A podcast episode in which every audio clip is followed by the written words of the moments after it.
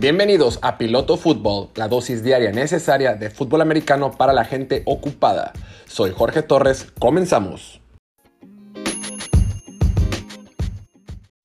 Hola, ¿qué tal? Bienvenidos a esta edición de Piloto Fútbol, edición de martes, martes 23 de noviembre del 2021, episodio número 103 de este su podcast favorito con sentido de confianza, ya saben una platicadita express de lo que está sucediendo en la NFL para mantenerse al día en un podcast bastante breve. Pues ya es martes, ya inició oficialmente la semana 12 de la NFL. El día de ayer terminó con un partido de Monday Night entre Nueva York y Tampa Bay. Un partido que estuvo muy interesante y con eso quiero iniciar en esta ocasión, en este episodio. Digo, al final de cuentas ganó. Digo, estaba jugando Tampa Bay en casa. Tampa Bay es un equipo superior. Tampa es un equipo con mucha mayor calidad, mucha mayor experiencia, mucho mayor talento, mejores coaches y ganaron el partido de forma cómoda 30 a 10. Sí, al principio estuvo cerrado, al principio estuvo un poquito reñido. A Tom Brady le interceptaron por una...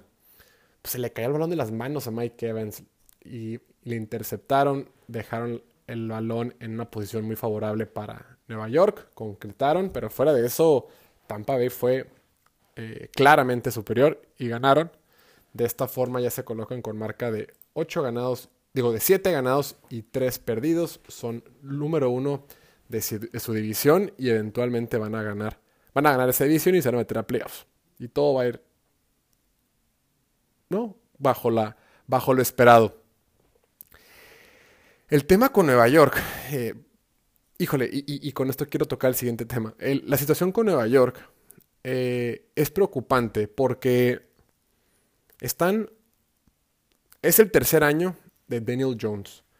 Durante sus primeros dos años, la verdad es que vimos muy poco de él. No vimos, no vimos muchos eh, destellos que te inviten a pensar que va a ser un quarterback, eh, un buen quarterback en esta liga. Y sí, no está rodeado del mejor talento, no tiene la mejor línea ofensiva, sus receptores constantemente le han estado soltando balones a lo largo de su carrera y en esta temporada también. Eh, Saquon Barkley, que es su mejor jugador, constantemente está lesionado, la línea ofensiva es una coladera, comete muchos castigos y su coordinador ofensivo, la verdad es de lo peorcito que hay en esta liga. Entonces, Daniel Jones un mal sistema, un mal ambiente te puede, te puede, te puede echar a perder un coreback. Ojo, no estoy diciendo que Daniel Jones sea el próximo Patrick Mahomes. Sin embargo, la situación en la que está pues es bastante difícil, bastante complicada. Justo hoy se comentó en las noticias de la mañana que eh, Jason Garrett, su coordinador ofensivo, eh, fue despedido del equipo. Entonces, al menos en ese, en ese tema ya le quitaron una carga encima que tenía Daniel Jones ya no tiene a Jason Garrett. Y la verdad es que cuando tú ves a un coordinador ofensivo como Jason Garrett, es bien predecible. Eh, bien predecible, muy a la vieja escuela, poco, poco emprendedor, manda los mismos conceptos constantemente. Eh, no utiliza las fortalezas de su, de su equipo, de sus, de sus, jugadores para ponerlos en situaciones donde puedan eh, dar mejores resultados. Y qué bueno que lo corriera, ya le tocaba. Creo que ya estaba demasiado desde la temporada pasada, no sabía por dónde con Jason Garrett. Qué bueno que lo corriera. Aún así, la situación con Daniel Jones es bastante crítica. Porque bueno, ya le quitaste el quarterback de encima. Ya tienes a Saquon Barkley jugando contigo. La línea ofensiva es lo que hay. ¿Qué tal ayer lo de Will Hernández? O sea, en un momento del partido tuiteé Will Hernández, el, el guard de Nueva York. ¿A quién le vas, cabrón? Oye, un montón de castigos y luego una ocasión que fue uno tras otro tras otro. O sea. Y no vengo a defender a Daniel Jones. No estoy para nada, estoy defendiendo al quarterback de los gigantes. Sin embargo, es que el equipo ese es un desastre. Eh, creo que fue la decisión correcta haber, haber corrido el coordinador ofensivo. Se, se, me hace que se quedó un poquito más de lo necesario. Después de una temporada, la temporada pasada, creo que se habían dado cuenta que no no hace nada fuera no hace nada que llame la atención, pues, o sea, ¿qué, qué, tanto necesitaron ver para correrlo hasta media temporada? ¿Cómo se dieron cuenta para correrlo antes? Pero en fin. La bronca con Nueva York, y lo comentaba el día de ayer, es que, bueno, no tienen coreback, eh, gastaron mucho dinero en receptores que creo que están un poquito sobrevaluados, no se me hace que sean receptores de alto, de gran nivel. Gastaron mucho en receptores, tienes un corredor que se lastima constantemente, tu línea ofensiva es mala, tu, sistema ofensivo en general, tu, aparato ofensivo es deficiente. Tu quarterback, tu jugador más importante, creo que ya después de tres temporadas nos dimos cuenta que no, no es ahí. Mira, otro jugador, otro quarterback que es de su generación, es el caso, por ejemplo, de Kyler Murray. Obviamente están en planetas distintos al 100%. Y lo más duro de todo esto es que no es que le vaya bien o no, no es que gane partidos o no gane partidos, es lo que te muestra. Y la verdad es que Daniel Jones ha mostrado muy poco para decirnos que en esta liga puede ser algo más que un simple suplente. O no, no, no, un buen suplente. Creo que, puede creo que tiene talento para ser un buen suplente. Pero ya van dos temporadas y media y no hemos visto algo que digas tú, ah, mira, esto lo tiene él. Ah, mira, puede hacer este tipo de jugadas. O mira, tiene esta capacidad de lectura. O mira, no, no se lo vemos. Es un Korak atlético, es un Korak físico, es un Korak con un buen brazo, sin embargo, a la hora de la hora no toma las mejores decisiones. Entra en pánico. Eh, y a la hora de la hora no es tan preciso y no ha hecho jugadas, no nos ha demostrado que tenga gran talento en el brazo. Por lo que yo creo que el futuro de Nueva York no es ahí. Ahora, la buena noticia para Nueva York, y lo comentaba ayer en un video, es que Nueva York tiene dos primeras selecciones del draft el próximo año. Tiene la propia y la que le dio Chicago el año pasado eh, por intercambiar posiciones. El año pasado Chicago estaba en el 20, ay, la posición 20 no sé qué y bajó hasta la número 11 para tomar a Justin Fields y a cambio le dieron la primera selección del 2022 y la del año pasado también. Entonces, para este año Nueva York va a tener dos selecciones de primera ronda. La buena noticia es que como van las cosas, lo más probable es que seleccionen esas dos, dos picks en el top 10. Entonces Nueva York va a tener dos, dos selecciones en la primera, en los top 10. Eso es muy valioso. O sea, van a tener una posición fabulosa junto con Filadelfia, que también tiene varias primeras rondas para el siguiente año. Pero ellos van a tener en los primeros dos lugares. En los primeros, en los primeros 10 lugares y dices, bueno, qué, buena noticia, van a poder tomar a un buen quarterback y a un jugador talentoso, a un defensivo, a un corner o a otro jugador muy especial. La bronca es que el próximo año en el draft no viene ningún quarterback mejor que los que salieron el año pasado. Obviamente me refiero a los cinco mejores. Entonces para Nueva York la respuesta tampoco está en el siguiente draft, por más que tengas mucho capital de draft. Nueva York está en problemas serios porque en esta liga si no tienes quarterback no vas a llegar a ningún lado. Y por lo que hemos visto, mínimo ya están tomando cartas en el asunto, mínimo están reconociendo que la respuesta no era su coordinador ofensivo, que para mí es de lo peorcito que hay en la NFL. Pero, ¿ahora qué vas a hacer? Ya tienes que preocuparte por el 2022. Esa temporada está muy, pero muy perdida. Veamos qué es lo que termina sucediendo. Pero bueno, hablando de coaches que han corrido, ayer corrieron, hoy también se anunció que Matt Nagy, lo van a, Matt Nagy el, el head coach de los Osos de Chicago, lo van a correr después de el partido del jueves. Este jueves juegan contra Detroit en un juego, en el juego especial de Thanksgiving. Y después del récord que tienen de 3 ganados y 7 perdidos y de no poder ganarle a Baltimore en casa jugando contra un quarterback suplente, ya el, gerente general, los dueños del equipo dijeron, es momento de deshacernos del señor Matt Nagy. Y qué bueno, ya se habían tardado. Ya, suficiente. Eh, lo dieron de corrido desde el año pasado.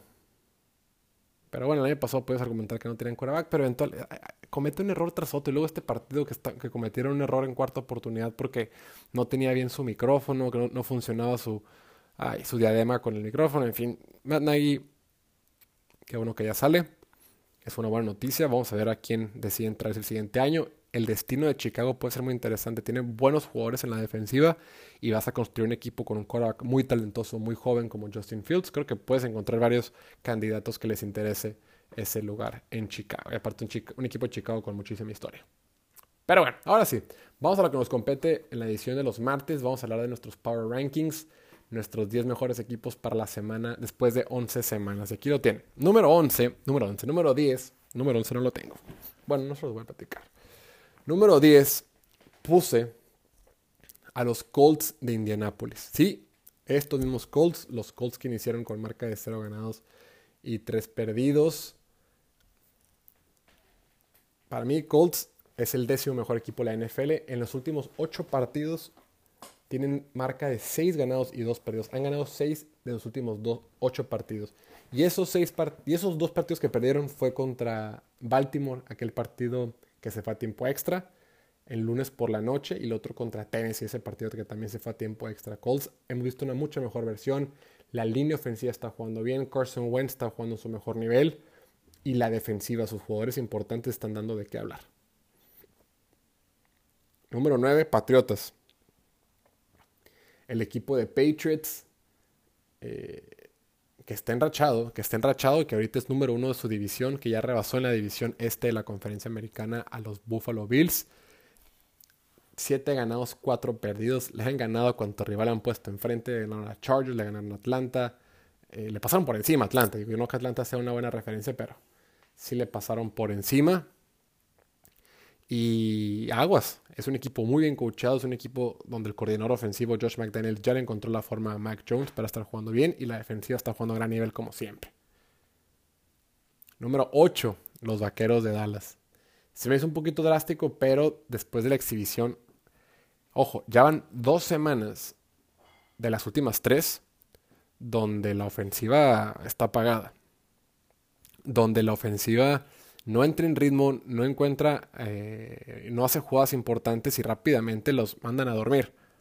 Sí jugaron general contra Atlanta, pero hace, dos, hace tres semanas, perdón, dos y fracción contra Denver, salieron apagados. Y el domingo, frente a Kansas, pues también me los dominaron. Ojo, la defensiva está jugando bastante bien, liderada ahorita por Micah Parsons, con tanta lesión que tiene esa defensiva, con tantas bajas importantes de jugadores clave.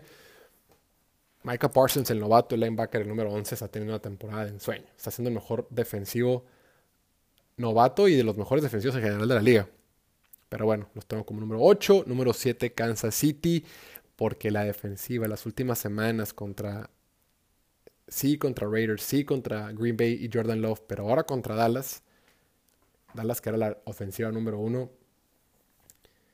Estás hablando de que la defensiva, liderada por su coordinador defensivo Steve Spagnuolo, que te sabe todas de todas en la NFL, está jugando ya un nivel mucho mejor no decir que decente, está jugando bastante bien.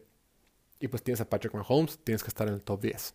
Número 6, Tampa Bay, que después del descalabro que sufrió la semana pasada contra Washington, el día de ayer, nos dimos cuenta de lo que son, ¿no? Un equipo que te puede atacar eh, por aire, te puede correr muy bien el balón, te puede, la, defensiva tiene mucha profundidad, por más que tenga algunas lesiones, la defensiva sigue siendo muy imponente en todos sus niveles.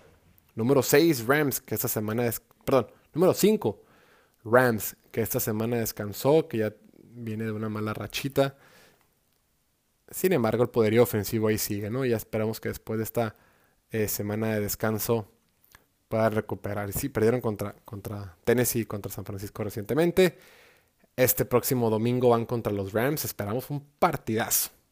Vamos a ver, esta va a ser una buena manera de medirse. Imagínense, eh, Rams regresando de la semana de descanso, dos semanas de haber perdido partidos importantes donde eran favoritos y ganar la Rams en el Lambeau Field creo que puede ser una, una victoria interesantísima. Número 4 tengo los Cuervos de Baltimore, a los Ravens.